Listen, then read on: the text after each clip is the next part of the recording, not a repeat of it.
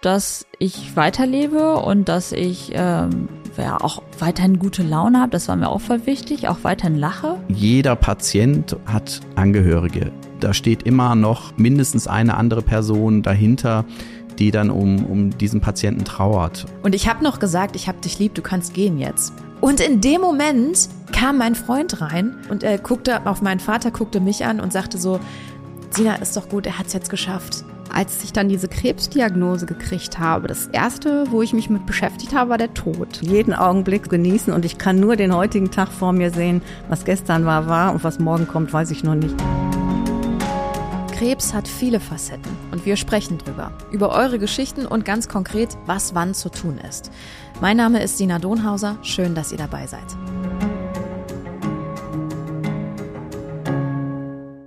Wir haben im Laufe des Podcasts äh, schon öfter mal darüber gesprochen, dass Krebs Gott sei Dank kein Todesurteil mehr ist. Also es gibt immer mehr ähm, Therapiemöglichkeiten und äh, vor allem spezifische ähm, Therapiemöglichkeiten, die eben auch besser greifen, als es noch vor vielen Jahren der Fall war.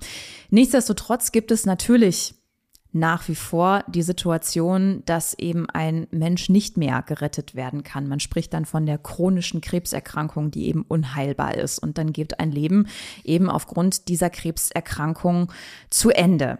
Und was dann so passiert, ähm, darüber spreche ich heute mit Dieter Sauerbier. Er ist Bestatter und ähm, schon sehr lange in diesem Geschäft, sage ich jetzt mal, ähm, und hat natürlich viele solcher Schicksale miterlebt und äh, tatsächlich auch bei mir selber. Ich war äh, auch bei Ihnen, als mein äh, Vater an Krebs äh, verstarb und ähm, habe Sie dann angerufen. Ich glaube sogar, Herr Sauerbier, Sie waren der Erste, den ich angerufen habe, noch bevor ich den Arzt angerufen hatte, logischerweise, weil ich dann irgendwie, also ich saß dann da in, in, in dem Heim, als mein Vater ähm, verstarb und ich neben ihm saß und irgendwie dachte ich dann so, äh, was, was eigentlich jetzt? Ich, ich, wusste es gar nicht so und dann dachte ich, okay, ich, ich rufe den jetzt erstmal an, der wird schon wissen, was zu tun ist. Ja. ja, und äh, so war es dann Gott sei Dank auch. Ähm, Gibt es eigentlich, das habe ich mich so im Laufe ähm, der Vorbereitung gefragt, Herr Sauerbier, gibt es irgendwie einen Unterschied, ähm, wenn jemand an Krebs verstirbt, als wenn es irgendwas anderes ist? Naja, ähm, ich glaube, es kommt darauf an, ob die, und das ist vielleicht das grundsätzliche Unterscheidungsmerkmal, ob man plötzlich verstirbt oder ob man nach einer langeren, längeren Erkrankung verstirbt. Ob dann diese längere Erkrankung bedingt ist durch Krebs oder irgendeine andere, andere internistische Ursache. Hm, ich glaube, das ist nicht unbedingt so der, der große, der große Punkt. Aber Krebs hat ja immer, zumindest in den Situationen, wenn wir mit den Familien sprechen, immer ein Auf und Ab. Und mhm. äh, wie Sie eben schon gesagt haben, gehen ja Gott sei Dank heute auch viele Diagnosen und Therapien positiv aus mit einer verbessernden Lebensqualität und auch mhm. einer äh, längeren Lebenserwartung. Aber in der Situation ist es natürlich so, dass äh, das immer mit Hoffnung verbunden ist. Und ähm, das ist vielleicht dann der Unterschied zu anderen Erkrankungen, die einfach über einen längeren Zeitraum äh, zum Tod führen, dass bei der Krebstherapie oder Krebsdiagnostik das oft so ist, dass die Erkrankung ja wiederkommt. Und mhm. ähm, das ist so der Unterschied, was wir in den Gesprächen hören, dass da große Hoffnung war, der Krebs ist besiegt worden durch äh, verschiedene Therapieformen und dann doch irgendwann wiedergekommen. Und ähm, deswegen, das muss man auch wirklich jetzt unterscheiden. In vielen Formen ist es nicht so. Die Menschen überleben das. Ähm, aber wir natürlich als Bestatter sehen dann immer nur das Negative. Also wir sehen immer nur die Situation, wenn es halt nicht gut gegangen ist. Äh, und das geht halt einher mit den, mit den Geschichten über Hoffnung und äh, Enttäuschung und auf und ab. Und äh, das ist vielleicht der Unterschied äh, im Gegensatz zu anderen, äh, zum Tode führenden länger erkrank äh, längeren Erkrankungen. Hm. Ähm bei mir war es so, als ähm, die Diagnose bei meinem Vater gestellt worden ist und ähm, ich wusste oder ich gesehen habe, dass es ihm wirklich immer, immer schlechter geht. Das war aber noch Monate bevor er verstarb. Ähm, da hatte ich ihn bei mir zu Hause und das habe ich jetzt auch schon mehrfach in anderen Folgen erzählt. Das war wirklich äh, für mich ganz irgendwie schlimm zu ertragen oder schwer zu ertragen, ähm, weil ich die ganze Zeit äh, nachts im Prinzip ähm, wach war und die ganze Zeit dachte so, also er schlief im, im Zimmer nebenan mhm. und dachte so die ganze Zeit, ich bin immer wieder hingegangen und geguckt, ob er noch atmet und so und ähm, hatte irgendwie fast schon die ganze Zeit damit gerechnet, dass er verstirbt, ohne dass ich das irgendwie merke oder irgendwie einen, einen Notruf wählen konnte oder so. Und da habe ich tatsächlich das erste Mal schon, ähm, war ich auf ihrer Website und habe so gedacht, was passiert eigentlich, wenn mein Vater stirbt? Was muss ich machen? Mhm. So, ähm, da habe ich das erste Mal drüber nachgedacht schon, weil ich da schon so Angst davor hatte, vor diesem irgendwie Berg an Aufgaben, sage ich jetzt mal. Wann mhm. melden sich die Menschen bei Ihnen?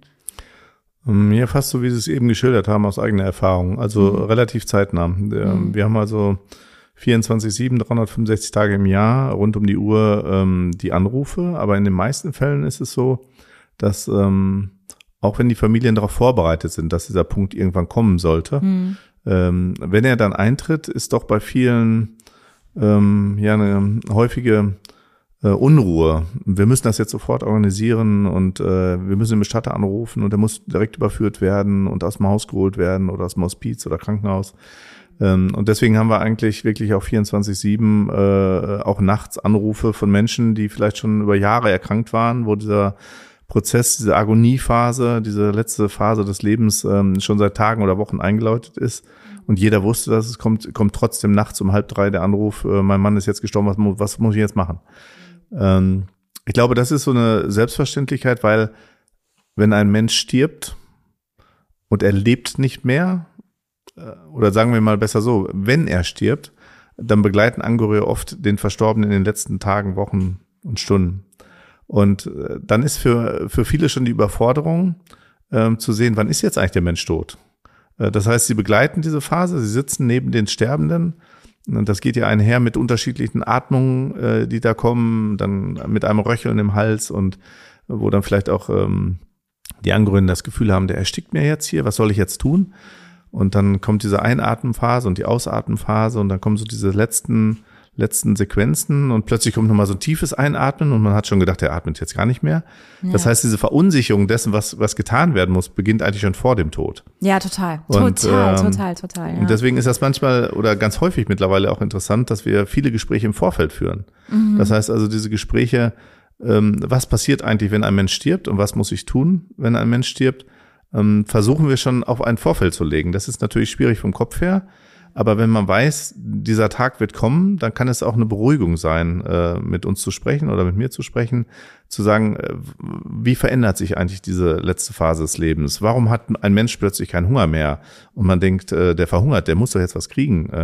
Warum ähm, äh, hat er plötzlich kein Durstgefühl mehr? Und wir denken, der muss unbedingt Flüssigkeit haben. Äh, ähm, wo man vielleicht auch zu der Phase kommt, dass man sagt, habe ich schon ganz viele Gespräche geführt, dass man sagt, wir geben auch eine gewisse Beruhigung. Das ist alles normal. Wenn ein Mensch stirbt, äh, treten diese Phasen Schritt für Schritt ein. Da braucht man keine Angst vor zu haben und, und kann das in Ruhe begleiten. Das machen ja viele die Palliativnetzwerke und äh, die auch die Einrichtung natürlich im Hospiz und im Palliativstation. Aber das ist eine Wandlung in den letzten Jahren, dass wir halt mit den Familien im Vorfeld oft sprechen und die dann eine wirklich innere Beruhigung, äh, Beruhigung haben, weil sie wissen, okay, da ist jemand im Hintergrund. Wenn wir in dieser Phase irgendwelche Fragen haben und wenn er jetzt gerade gestorben ist, was müssen wir tun? Sie können uns anrufen, wann immer Sie möchten. Ähm, aber erstmal muss dann nichts getan werden, außer dass der äh, notdiensthabende Arzt oder der Hausarzt ähm, benachrichtigt werden sollte. Hm, da gibt's rechtliche Grundlagen so ein bisschen zu, wie das immer so ist. Äh, das heißt also, äh, der Verstorbene oder beziehungsweise der, der Hausarzt sollte also unmittelbar nach Eintritt des Todes informiert werden und ähm, sollte dann eigentlich auch unmittelbar kommen. Mhm. Hm, das hat sich in den letzten zwei Jahren hm, ein bisschen dramatisiert durch Corona mhm. ähm, weil ähm, viele Hausärzte natürlich komplett überlastet sind durch ja. diese vielen äh, Termine und äh, die Bedingungen durch Corona und die häufig nicht zu erreichen sind. Und dann ist die Frage, ich erreiche den Hausarzt nicht, was mache ich denn jetzt? Und da kann ich immer nur sagen, Ruhe bewahren, wenn das im häuslichen Umfeld ist. Es ist nichts, was eilt. Es ist nichts, dass ein Verstorbener nachts aus dem Haus geholt werden muss, hm. kann ohne weiteres zu Hause aufgebahrt werden. Es ist halt einfach nur trotzdem dieses, ja. dieser, dieses gruselige Gefühl ja. irgendwie, ne? Ja. Ja, aber diese Angst zu nehmen, das ist ja auch so ein Teil dessen, äh, was wir, was wir tun. Also ja. ähm, äh, ich habe häufig Familien, die rufen dann nachts an, sind total aufgebracht, mein Mann ist gerade gestorben und was soll man denn jetzt tun und und und. Dann versuchen wir alleine durch Stimme und durch Begleitung erstmal etwas Ruhe reinzubringen. Und manchmal ist es auch tatsächlich so, dass wir zu der Familie hinfahren, und erstmal mit sprechen. Wir machen gar nicht die Überführung, sondern wir bringen erstmal Ruhe rein und sagen, Mensch, vielleicht kommen die Kinder von außerhalb, äh, die ihn jetzt länger nicht gesehen haben, vielleicht möchten sie im häuslichen Umfeld nochmal Abschied nehmen und vielleicht rufen sie erstmal äh, die Familie an, äh, eine Vertrauensperson, die Kinder, vielleicht auch ein geistlicher Beistand, kann auch sein. Früher die Regel, heute die Ausnahme eher. Ähm, also all die Dinge versuchen wir Ruhe einzubringen und zu begleiten und zu informieren und Sicherheit zu geben. Mhm. Weil egal ob der Tod plötzlich eintritt oder schon lang erwartet. Erwartet mhm. ist ja auch immer so eine komische Formulierung. Naja, Liest man manchmal in Anzeigen, ne? Plötzlich und unerwartet. Ja, was ist denn erwartet? Naja, ich warte genau. darauf, dass er endlich stirbt, ist ja Quatsch, ne? Ja, also von klar. daher sind das manchmal auch so Formulierungen. Ähm, immer, wenn so eine Situation eintritt, fühlen sich Angehörige eigentlich, als wenn der Boden unter den Füßen weggeht. Und äh, man weiß nicht so recht, was ist denn jetzt der richtige Weg. Und ähm, deswegen, da geben wir Hilfestellung und das im besten Falle im Vorfeld, genauso wie Sie es gemacht haben, sich informieren, drüber sprechen, was passiert.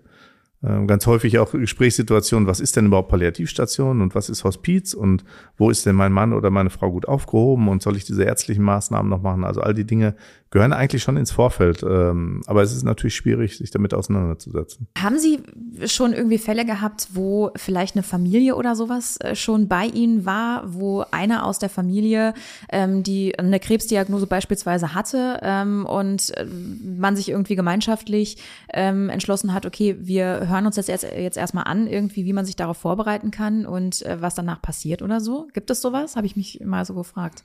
Weil ich glaube, ich glaube nämlich, ähm, um das kurz einzuleiten, bevor, Sie zum kommen, äh, ich glaube nämlich, ich würde es so machen. Ja. Ich glaube, ich würde es so machen, weil, ähm, also das ist nämlich das, was Sie gerade eben erzählt haben. Das ist sowieso irgendwie die Überschrift, ähm, also gefühlt über diesen Podcast, weil ich ganz oft ähm, war, kam es immer wieder zu diesem Punkt, die Menschen äh, haben wenig Ahnung vom Tod, wie das abläuft, haben viel Ahnung vom Leben und wie Geburt abläuft und so weiter, aber wenig vom Tod.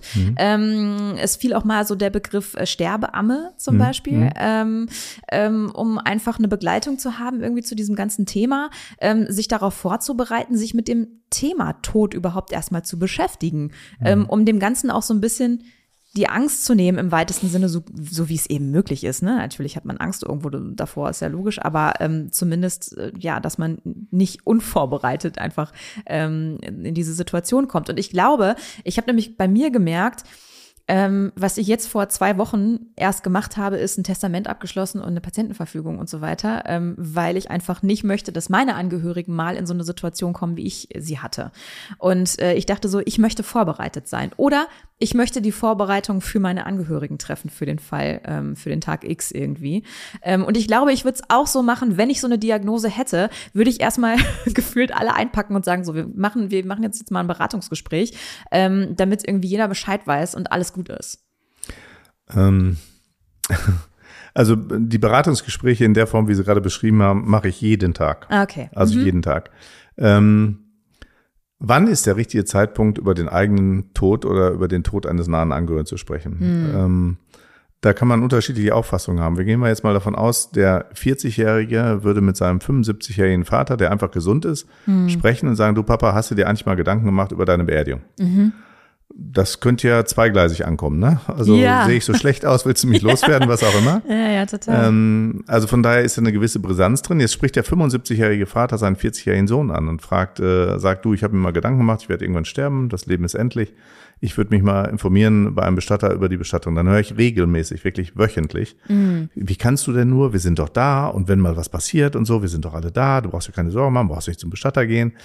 Also es ist eine gewisse Brisanz in der Situation. Wann ist der richtige Zeitpunkt? Noch komplizierter wird es dann natürlich, wenn eine lebensverkürzende Erkrankung bereits vorhanden ist.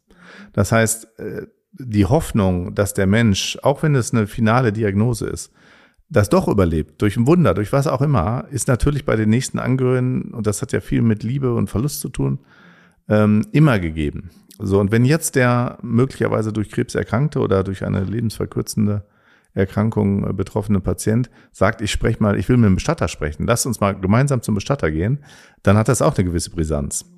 Ähm, aber, und deswegen sage ich, machen wir das fast täglich, ähm, es gibt natürlich auch viel Ruhe. Das heißt, wir führen natürlich viele Gespräche auch mit den Krebspatienten oder mit den Erkrankten selber. Das heißt also, ich sage Ihnen mal ein Beispiel, mh, was mich tief beeindruckt hat. Ähm, da hat mich eine Frau angerufen, die so zwischen 30 und 40 war, sage ich jetzt mal ganz allgemein, die in einem Paderborner Krankenhaus gelegen hat und die gerne ihre Sachen geregelt haben wollte, genauso wie Sie das gerade beschrieben haben. Und äh, dann haben wir einen Termin vereinbart und sie hat mich gefragt, ob es mir was ausmachen würde, ins Krankenhaus zu kommen, um mit ihr darüber zu sprechen.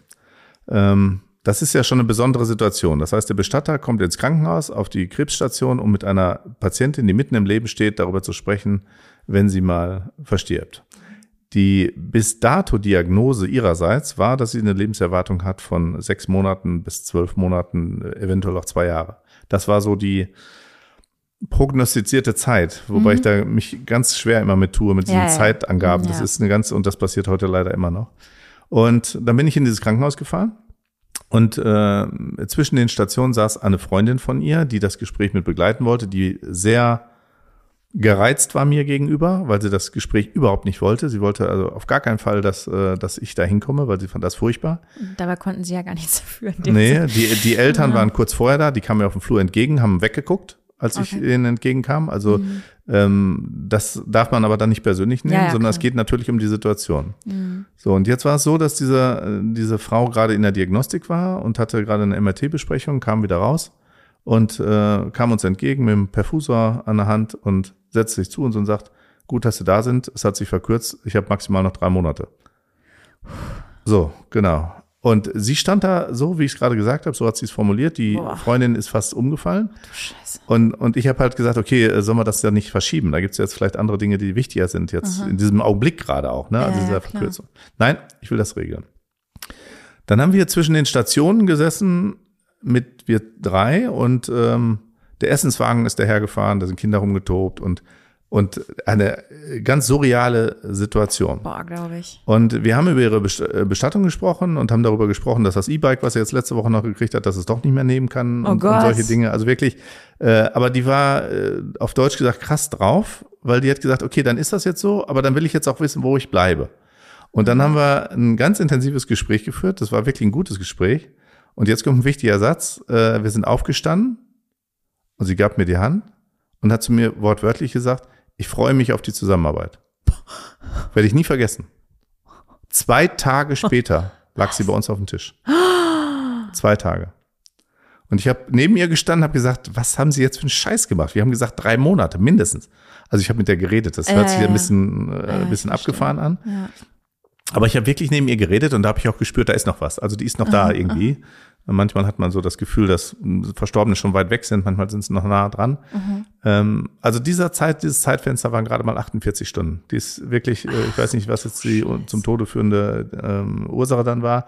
Aber das war, das war wirklich total krass. Und wenn man sich diese Gesamtsituation an, ansieht, so im Krankenhaus, gerade Diagnose, dann 48 Stunden später schon tot. Und trotzdem glaube ich, und das hatte man auch in einem Gespräch gespürt, als ich gegangen bin, die hat sich dann wohlgefühlt, weil die wusste, ich bin in guten Händen. Also das ist, auch wenn ich tot bin, ich habe keinen Einfluss mehr drauf, aber das wird Vielleicht genauso sein, wie es, wie ich, wie ich es mir wünsche. Ja, vielleicht hat sie es auch ein bisschen gespürt, dass es schneller kommt Ja. als, ne? Dass viele, viele sterbende Menschen spüren, dass sie sterben. Also nicht umsonst werden viele, viele sterbende Menschen begleitet und genau in der Phase, wo man rausgeht, eine raucht, einen Kaffee trinkt oder so, ähm, ähm, stirbt derjenige. Das ist ja ganz häufig so, dass Menschen sagen, Ja. ich habe ihm versprochen, bis zum Schluss zu bleiben, seine Hand zu halten, etc. Mhm. Und bin dann nur einmal rausgegangen zur Toilette, komm wieder rein und der hat nicht mehr geatmet. Und Habe ich auch ganz das oft. hat was mit Loslassen zu tun. Habe ich auch ganz oft gehört. Bei meinem Vater war es so, dass, dass er den Moment abgepasst hat, als mein Freund rausgegangen ist. Ja.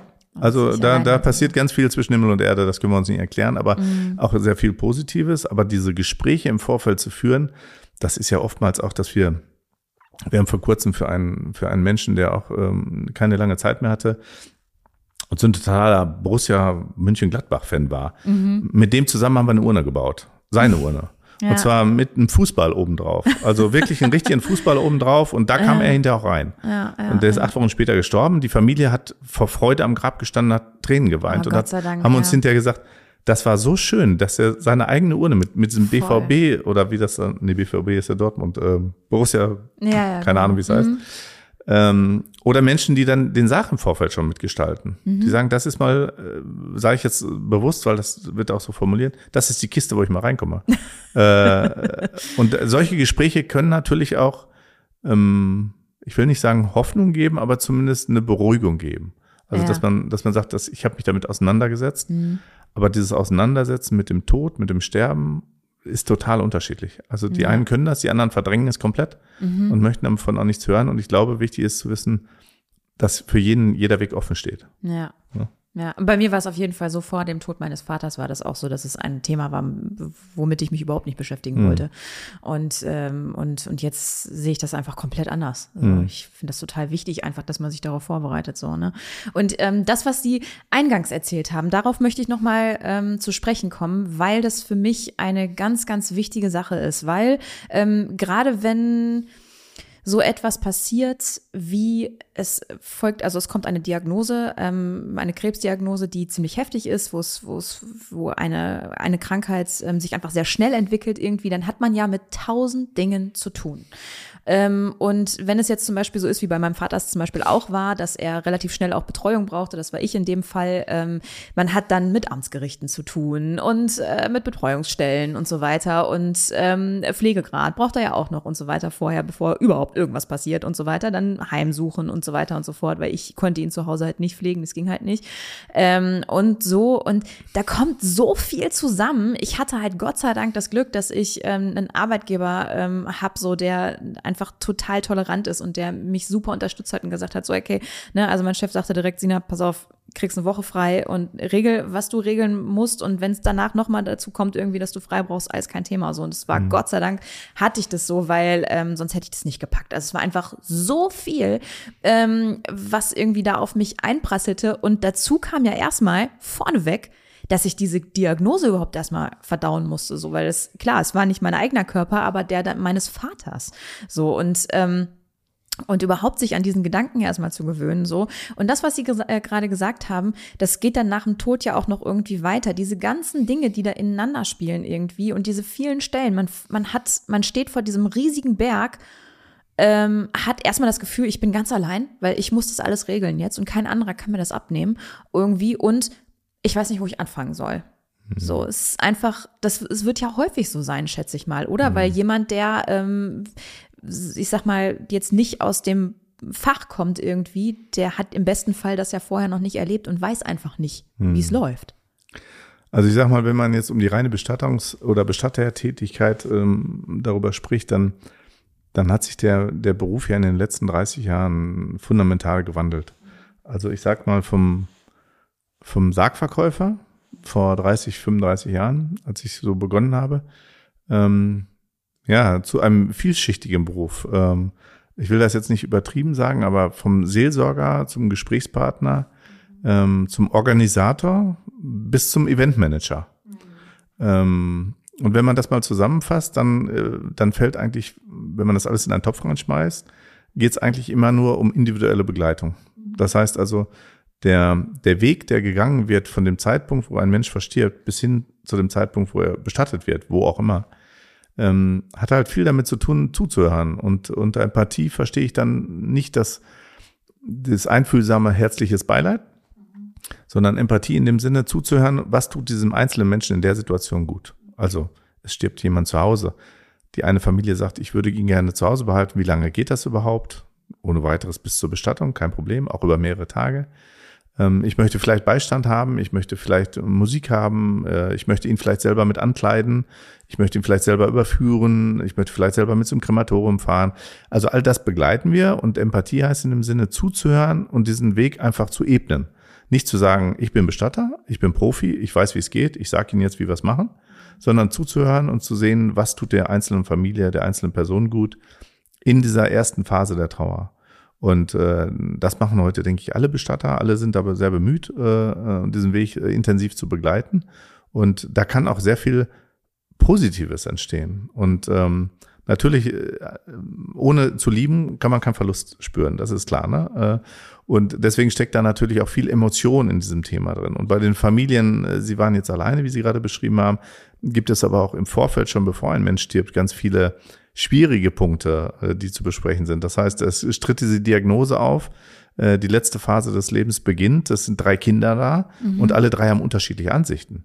Ah, ja. ähm, wie sollen wir Vater begleiten? Soll, mhm. soll er nochmal operiert werden? Soll nochmal eine Chemotherapie gemacht werden? Welche begleitende Maßnahme? Soll er auf die Palliativstation oder zu Hause und, und, und? Und was gibt es überhaupt? Genau, und was ne? gibt es also, überhaupt? Ja. Genau. Und deswegen haben wir, äh, wie ich eben schon sagte, führen wir jeden Tag Vorsorgegespräche, wo Menschen sagen, mein, mein Vater kommt jetzt auf die Palliativstation und er wird bald sterben. Ich muss mich einfach mal schon mal informieren, wie ist dieser Weg? Und dann stoßen wir manchmal im Vorfeld schon, schon Dinge auf, die mit unserem eigentlichen Beruf überhaupt nichts zu tun haben. Also mit der Bestattung, sondern wo wir sagen, Mensch, wir versuchen so ein Netzwerk zu bilden für Menschen, die, die einfach nicht wissen, ich bin jetzt total überfordert. Ich habe einen Menschen, der, der an Krebs oder wie auch immer in kürzester Zeit versterben wird. Ähm, was muss ich überhaupt tun? Und wer ist der Ansprechpartner? Und wer ist gut? Und, und welche Palliativstation, welches Heim ist gut? Und, und, und. Da haben wir natürlich auch viele Erfahrungen. Also es beginnt schon viel früher äh, die Menschen zu begleiten. Und dann kann dieser Weg durchaus auch äh, sehr gut, äh, gut geführt sein. Und, äh, und die Angehörigen äh, wissen im Prinzip, ich bin da in guten Händen. Und zwar, da geht es nicht um diese Bestattertätigkeit, sondern es geht einfach darum zu sagen, okay, wie Sie eben schon sagten, Testament. Ähm, wenn ich äh, Menschen bei uns sitzen habe, die für ihre Eltern eine Bestattungsvorsorge ähm, organisieren, dann frage ich oft als erstes, haben Sie eigentlich eine Vorsorgevollmacht? Nein, nein, wir reden hier über meine Mutter. Ich sage, ja, aber haben Sie eine Vorsorgevollmacht? nee, nee, um mich geht's ja nicht, ich bin ja erst 45. Mhm. Also da sind mhm. wir wieder bei dem Thema wie von eben, wann mhm. ist eigentlich der richtige Zeitpunkt? Und ja. ich glaube, uns allen ist es ja wichtig, dass in einer Phase, wo wir selbst nicht mehr handlungsfähig sind oder mhm. entscheidungsfähig sind, aus welchen Gründen auch immer, Menschen da sind, die für uns die Entscheidung treffen. Und deswegen.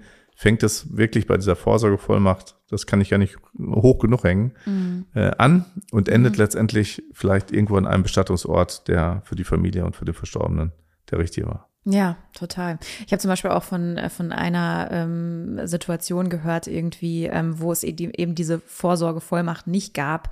Und ähm, dann ist irgendwie der Mann erkrankt, ähm, die Frau stand alleine mit seiner Firma und irgendwie mhm. dem Haus da und zwei Kindern. Und ähm, es war wahnsinnig schwierig, da irgendwie ähm, jetzt zur Rande zu kommen. so Und äh, deswegen ist es, ähm, auch das habe ich gelernt, wahnsinnig wichtig, sowas zu haben. Das kann man echt nicht oft genug sagen, irgendwie. Ähm, egal wie alt man ist. Ja, Weil genau. auch, auch äh, wenn man jung ist, kann irgendetwas passieren, was einen aushebelt. Und auch eine Krebserkrankung kann das der in dem Fall sein. Ähm, aber das, was Sie eben gesagt haben, dieses ähm, Netzwerk bilden, das ist ja, das würde ich gerne nochmal rausstellen, auch wenn es an dieser Stelle vielleicht ein bisschen Werbung ist. Aber ähm, ich finde das ähm, trotzdem wichtig, mal zu sagen, weil das ja nicht selbstverständlich ist. Also ähm, jetzt ist es natürlich so, zum Beispiel in Paderborn haben wir sowas wie ein Palliativnetzwerk, was einfach, was auch äh, outstanding ist irgendwie, mhm. ähm, was es auch nicht überall gibt, so in der Form. Ähm, auch das ist schon, schon toll. Ähm, aber das, was ich eben gesagt habe, so, ähm, dass es trotzdem noch so viele verschiedene Aufgaben gibt, irgendwie, die äh, dann auf einen äh, einprasseln in der Situation, wenn man jetzt selbst betroffen ist oder man ist von jetzt auf gleich irgendwie be die betreuende Person, ähm, dass man einfach gar nicht noch vor, weder vor noch zurück weiß irgendwie, weil man, weil man völlig überfordert ist mit dieser Situation, mit diesen vielen verschiedenen Aufgaben, die man da irgendwie zu regeln und zu, zu lösen hat. Und ähm, da wollen Sie sozusagen ansetzen in, in einem neuen Projekt. Genau.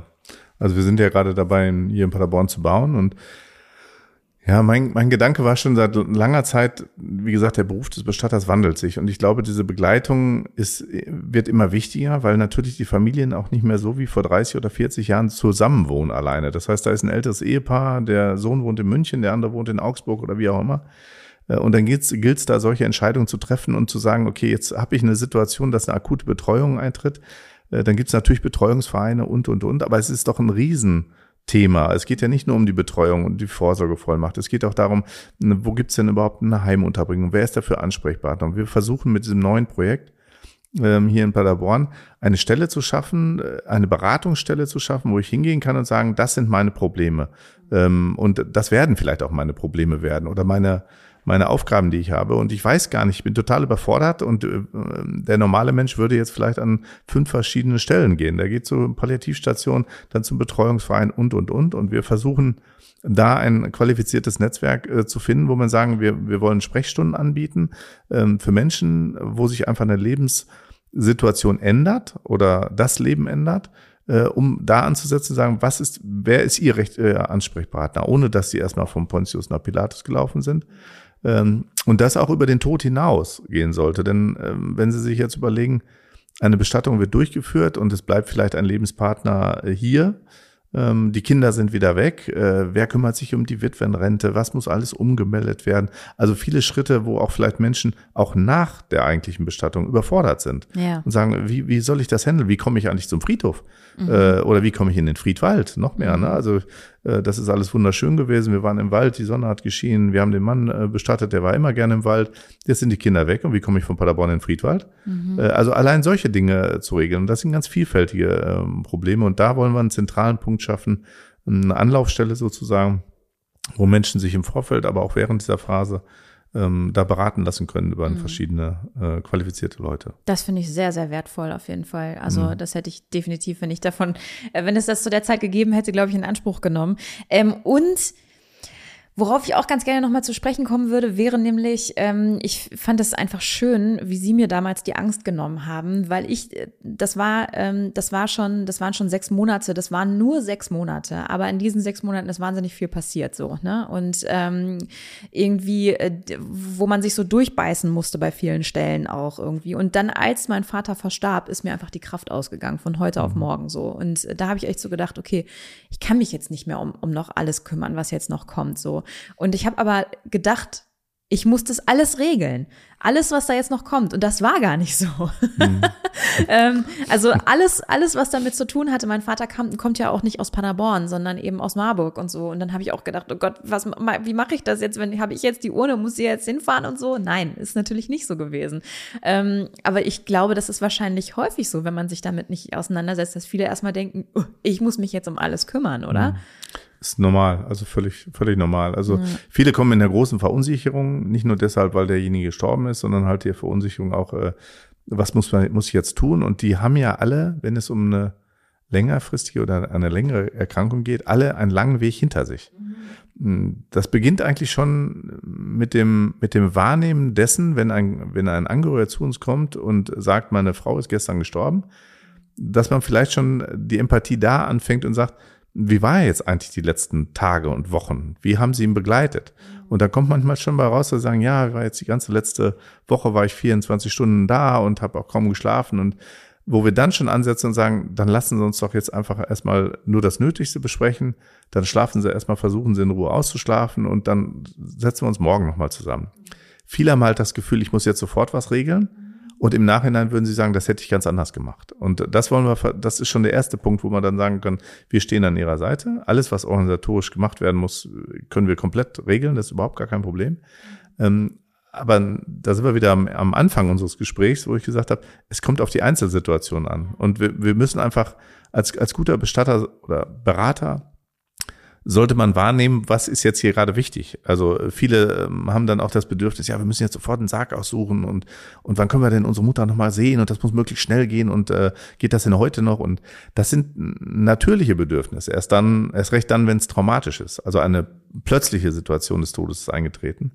Dann will ich natürlich möglichst schnell auch sehen. Also ich, ich kann das nicht begreifen. Dieses, dieses Wort begreifen spiegelt sich da ja immer wieder. Also greifen, begreifen. Ähm, aber das versuchen wir im Prinzip zu machen und das spüren Angehörige und das äh, ist immer, auch immer wieder das Befriedigende an diesem Beruf, wo man vielleicht sagen könnte, oh Gott, jeden Tag mit Toten zu tun, ist ja furchtbar. Äh, wenn Angehörige hinterher sagen, das hat uns so gut getan, weil diese Tage davor waren so hektisch, Krankenhaus, rein, raus, was ist das Richtige und ist er jetzt verstorben oder nicht? Und dann runterzukommen und sagen, äh, Ruhe zu geben, die Trauerfeier in Ruhe zu gestalten, persönliche Merkmale mit reinzugeben, die Trauerfeier auch so zu gestalten, wie man das möchte. Viele sagen heute, soll im engsten Familienkreis sein. Mhm. Oder Formulierung, wir gehen in Stille auseinander. Mhm. Ja, was heißt das denn? Ja, ja, wir gehen in Stille auseinander und vergessen ihn oder was? also das genau. sind manchmal so komische Formulierungen, äh, die ich, wo ich mich so ein bisschen dran stoße, wo ich dann sage, wenn Angehörige sagen, ja, dann schreiben wir unten drunter in Stille, gehen wir auseinander. Ich sage, warum? Mhm. Äh, Ne? Macht man äh, so. Ja, macht man so. Ne? Äh, ja, aber wo man dann Ansätze bringt, wo man sagt, da hätten, gut, dass sie uns drauf gebracht haben. Also ja, ja, ähm, die Trauerfeier zu sagen, wir machen das im engsten Familienkreis. Und wenn ich dann sage, ja, aber ähm, ich will da nicht gegensprechen, nur äh, haben Sie es bitte im Blick, dass Ihr Mann vielleicht auch Menschen hatte, äh, die ihm und äh, wichtig waren. Mhm und er denen wichtig war, ja. äh, den man natürlich auch einen Teil der Möglichkeit des Betrauerns nimmt, wenn man sagt, hat im engsten Familienkreis stattgefunden. Total. Ähm, wo man dann, äh, und das sind so Anstöße, ja stimmt, habe ich überhaupt nicht drüber nachgedacht. Der war ja 40 Jahre bei Bendler.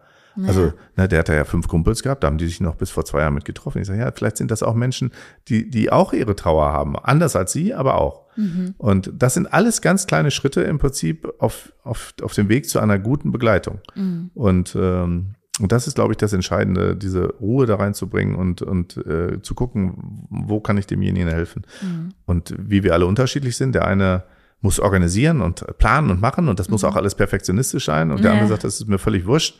Äh, Hauptsache, der verstorben ist. Sie machen das schon. genau, das muss einfach, äh, ist unterschiedlich. Ne? Ja. Das Gefühl zu helfen ähm, und Menschen beizustehen beflügelt, ähm, habe ich äh, häufiger schon gelernt, auch in anderen Folgen in diesem Podcast, zum Beispiel als ich mit einer Koordinatorin vom Hospizdienst gesprochen habe, weil das, was Sie eben sagten, natürlich hat man das im Kopf. Ne? Also, oh Gott, dieser Mensch hat irgendwie täglich mit Tod zu tun. Ne? Das, das muss doch belasten so. Ähm, was bedeutet Ihr Job für Sie? Also ich glaube schon, dass der, der Beruf äh, ähm, belastet. Ähm, aber letztendlich ist natürlich die Art und Weise, wie wir mit dem Beruf und mit der Ausübung des Berufes zu tun haben, hat natürlich viel damit zu tun, was wir auch mitnehmen. Und ich glaube, ähm, die Aufrichtigkeit ähm, und manchmal auch die Aufrichtigkeit zu sagen, ich kann jetzt nicht mehr, ähm, gehört genauso zu dem Beruf äh, wie die Aufrichtigkeit mit Angehörigen zu sprechen und normal mit denen zu sprechen. Das sind ja keine behinderten Menschen, die zu uns kommen, in dem Sinne, dass sie in irgendeiner Art behindert sind in ihrer Ausübung, sondern wir versuchen im Prinzip offen und ehrlich mit den Menschen zu sprechen, in der Firma das zu thematisieren. Wir haben ja ganz viele wirklich auch schlimme Schicksalsschläge und nicht jeder stirbt mit 85. Äh, wir haben viele Suizide und halb durch äh, lebensverkürzende Erkrankungen verstorbene Menschen. Ähm, wenn ich mich aber da intensiv mit auseinandersetze, ähm, dann heißt wiederum diese Empathie sich reinversetzen in die Situation, aber auch Abstand zu gewinnen. Also wir sind, wenn das, wenn wir das nicht hinkriegen, äh, diesen Schnitt zwischen aufrichtiger Empathie und gleichzeitig aber auch, das ist jetzt der Cut, bis hierhin kann ich gehen, ähnlich wie ein Arzt oder wie ein Psychologe, äh, der sich ganz viele Dinge anhört, von morgens bis abends und äh, wo man auch sagen muss, okay, das ist jetzt der Cut. Und manchmal ist das, ist der Cut auch erreicht, gerade als Berater, weil viele glauben ja so, die, der Umgang mit den Verstorbenen ist das Herausfordernde. Ist es nicht. Also für uns ist der Mensch, äh, der dort liegt, das gleiche, als wenn das ein Patient wäre. Also das ist weder mit Schrecken verbunden noch mit irgendwelchen anderen Dingen. Aber wenn sie natürlich täglich äh, emotionale Geschichten gehören, von Menschen, die verstorben sind, die lange gelitten haben, wo Angehörige hilflos dabei standen, wo junge Menschen sterben, wo Kinder vor ihren Eltern sterben, was so gegen die, gegen die Natur ist, ähm, dann, dann sind das natürlich oftmals belastende Situationen. Und äh, dann tritt auch manchmal der Punkt ein, dass man sagt, ich kann das jetzt nicht mehr. Also ich, oder ich muss jetzt mal einen Tag raus oder wie auch immer, mhm. äh, um dann einfach so ein bisschen Klarheit zu gewinnen. Mhm. Ähm, und dann ist das, ähm, früher hätte ich das nicht so gesagt, heute schon. Äh, kann das durchaus, wenn man es aufrichtig macht und ehrlich macht, dann auch ein Punkt sein, dass man irgendwann sagt, okay, jetzt brauche ich mal eine Auszeit und jetzt muss ich mal wieder was Freudiges sehen. Also von daher. Gab es da mal eine besondere Situation, wo Sie gemerkt haben, so, oh, jetzt merke ich irgendwie, braucht man. Ja, das hat das hat schon häufiger gegeben. Ich sag mal, wenn äh, wenn Kinder, Jugendliche Verkehrsunfälle ähm, sterben, dann ist das noch eine viel intensivere Begleitung der Angehörigen. Ähm, das kann man sagen, dass das ungefähr zwei Wochen sind für eine Familie, wo der Hauptberater, sage ich mal, also die Person, die die Familie die ganze Zeit begleitet, intensivst mit eingebunden ist. Und äh, da geht es ja dann nicht mehr um das Gespräch, welchen Sarg soll ausgesucht werden, wann soll der Termin sein und die Trauerdrucksachen, sondern da passiert ja ganz viel mehr. Und äh, Angehörige bauen in der Situation, wo sie emotional sehr betroffen sind, natürlich schnell ähm, auch eine emotionale Bindung zu diesem Berater auf, mhm. wenn das klappt, wenn mhm. die, wenn die Sympathie da ist. Und ähm, dann lässt einen das Thema auch nicht los. Und äh, mhm. das wird dann äh, schwierig, da auch die, die Grenze zu ziehen und sagen, das, das saugt mir wirklich auch sehr viel Energie aus. Mhm. Und das ist ja nicht die einzige Familie, die begleitet wird. Es sind ja viele andere Familien, die auch gleichzeitig begleitet werden. Und sie wollen ja für alle wahrscheinlich. Und wir wollen ja für alle genau die, äh, gleichzeitig da sein. Und das ist dann auch, hat jetzt zum Beispiel vor kurzem noch dazu geführt, dass wir einer Familie tatsächlich absagen mussten, die sich an uns gewandt haben, wo wir dann äh, sagen mussten einfach, wir haben jetzt so viele Situationen in dieser Woche, die wir alle begleiten müssen, um sie optimal begleiten. Geht das? Wir kriegen das diese Woche nicht hin. Es tut mir leid. Also wir müssen da verweisen an, an einen guten Kollegen. Ähm, das, das sollte nie so sein und ist auch äh, ultra selten. Ähm, aber so ehrlich sind wir dann auch, äh, nicht äh, zu sagen, dass wir kriegen das nicht mehr hin. Das äh, passiert nicht. Und es sind ja viele schlimme, äh, schlimme Situationen in den letzten Monaten äh, passiert, die wir begleitet haben. Und ähm, ja, das ist schon, schon sehr intensiv und auch äh, in manchen Fällen auch belastend. Auf der anderen Seite ist es auch wieder eine Befriedigung für den Berater oder den Helfer oder den Mitarbeiter, weil sie hinterlassen natürlich auch viel positive Spuren. Also es ist, mhm. äh, die Angehörigen bedanken sich hinterher emotional intensiv und wenn so ein Mitarbeiter dann an der Grabstelle umarmt wird statt die eigene Tochter, äh, dann, dann weiß man, hat man vielleicht auch nicht so viel falsch gemacht. Und, ja. äh, und das gibt einem natürlich auch ein gutes Gefühl, ähm, durch dieses Zuhören Dinge vielleicht auch angestoßen zu haben, wo die Angehörigen vielleicht nicht draufgekommen wären und wo sie im Nachhinein sagen, das hat mir so gut getan. Das sieht man bei uns auf der Homepage, ist so, so eine Kundenbewertung, mhm. ähm, wie auf jeder Homepage mittlerweile. Aber da sind mhm. so die ganzen Fließtexte, die geschrieben sind mit Namen auch oftmals, also keine Fake mhm. Und wenn man sich die anschaut, dann, dann ist das das Kernthema. Das Kernthema der Angehörigen ist die gute Betreuung und Begleitung, die ruhige Atmosphäre, die Begleitung in schönen Räumen und äh, mhm. das ist das A und O. Und mhm. ähm, das gibt halt wiederum Motivation. Letzte Frage, Herr Sauerbier. Ähm, hat sich durch äh, Ihre Arbeit in all den Jahren ähm, Ihre persönliche Sicht auf den Tod verändert? Ja, Ganz am Anfang hatte ich so bestimmte Vorstellungen, äh, wie ich mal bestattet werden wollte. Okay. Heute sage ich, ist mir völlig wurscht. Ja? Ja. äh, ich sage das deswegen äh, aus Rücksicht ähm, zu meiner Familie. Mhm. Ähm, bei diesen vielen Vorsorgegesprächen, die ich führe, ist ganz oft die Argumentation, dass zum Beispiel ein Ehepaar kommt, die sind 65, wir wollen mal über unsere Bestattung reden, wir wollen das regeln, möchten das vielleicht auch finanziell dann absichern. Das ist ein großes Thema bei vielen Familien auch. Ähm, und dann kommt immer so, ja, wir haben uns entschieden, wir wollen, nur mal als Beispiel, eine anonyme Grabstelle. Mhm. Und wenn ich dann sage, haben Sie mit den Kindern mal darüber gesprochen, haben drei Kinder? Ja, wieso, was haben die Kinder damit zu tun? Das ist ja unser Tod, das geht ja uns an. Und wenn ich dann manchmal provokativ, je nach Situation, dann mhm. sage, nö, eigentlich geht sie jetzt gar nichts an. Und da gucken die mich natürlich total baff an, aber ja. die Situation muss passen, ne? Ist klar. Ja, ja, klar. Äh, da gucken die mich total baff, wie meinen sie das jetzt? Was soll das denn überhaupt heißen? Ja. Ich sage ja, wenn sie die Augen schließen und ein guter Mediziner hat festgestellt, dass sie tatsächlich tot sind, ähm, dann kann es ihnen doch völlig wurscht sein, was mit ihnen passiert. Weil ob das sie jetzt in einem brutalen Verfahren der Einäscherung, letztendlich, wo innerhalb von drei Stunden der Körper zerstört wird, in, in Asche oder letztendlich organisches Material, oder sie werden bestattet in einem äh, Friedhofsboden, wo viele glauben, vom Würmern aufgefressen zu werden, was Quatsch ist, weil kein Wurm ist so blöd und, und, und kriecht 1,60 Meter in die Tiefe, um dann durch einen Holzboden zu kriechen. Also das ist auch Quatsch. Äh, ist das wurscht. Aber entscheidend ist diese Art der Grabstelle für die Überlebenden. Mhm. Das heißt, die werden später an ihre Grabstelle treten, die werden vielleicht eine kleine Grabpflege benötigen, dass sie einfach sagen, ich möchte mal was machen äh, oder halt auch nicht. Also von daher ist das Gespräch mit der nächsten Generation, wie jetzt in meinem Fall, das war ja die Frage, was meine Frau und meine Kinder wünschen, was, was denen hilft in der Trauer, ist doch viel wichtiger als mein egoistischer Gedanke, ich will so oder so bestattet werden. Also das ist, kann mir eigentlich wirklich egal sein. Also das hat sich gravierend verändert und das versuche ich auch in den Vorsorgen immer anzustoßen, ähm, dass man halt mit den Kindern darüber spricht. Äh, welche Art der Grabstelle soll es sein? Wo soll dieser Punkt sein? Ist Ihnen das wichtig? Und viele sagen heute, nö, ist mir eigentlich gar nicht so wichtig und habe ich auch gar keinen Bezug zu. Und wenn man dann aber auf die Friedhöfe geht, gerade in Paderborn, dann haben wir viele Friedgarten und Baumbestattungen mittlerweile, dann sieht man doch, die Menschen gehen hin und pflanzen dann plötzlich ein Bäumchen. Ich habe gestern mit einer Gärtnerin gesprochen, das ist eigentlich ein pflegefreie Gräber, diese Baumbestattung. Da wird nur eine Steinplatte eingelassen, da kommen dann mittlerweile die Angehörigen und sagen, ja, aber der Rasen, der gefällt mir nicht so, könnten Sie da bitte Rollrasen hinmachen?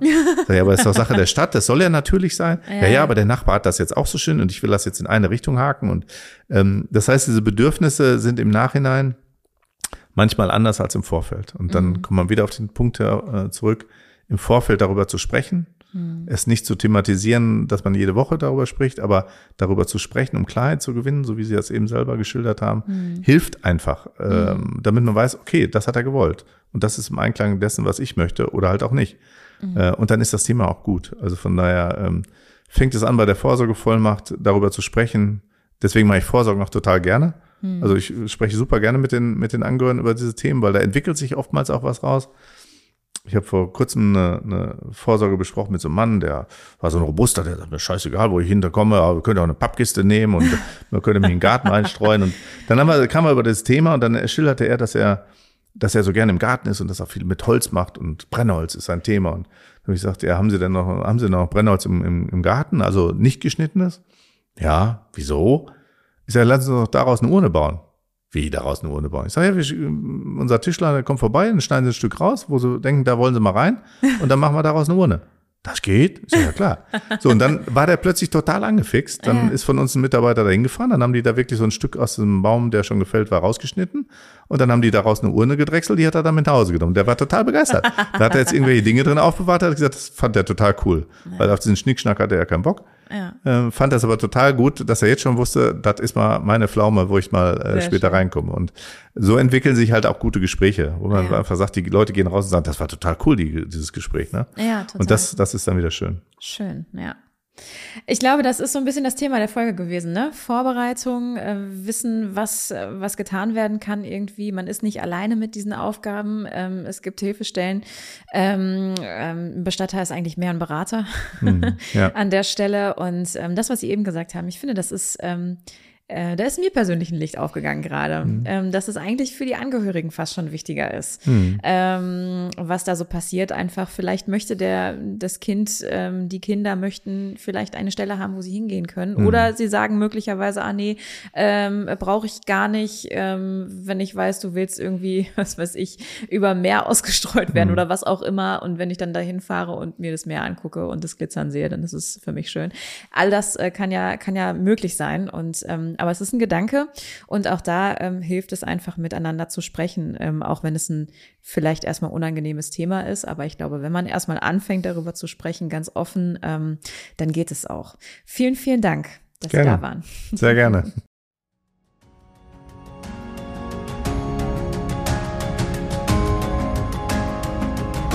Ihr habt diese Folge wahrscheinlich gerade gehört, weil ihr selber betroffen seid oder jemand in eurem Umfeld es ist. Falls das so ist, möchte ich euch an dieser Stelle ganz viel Kraft wünschen. Krebs. Und dann? Ein Podcast von mir, Sina Donhauser, in Kooperation mit dem Caritasverband Paderborn.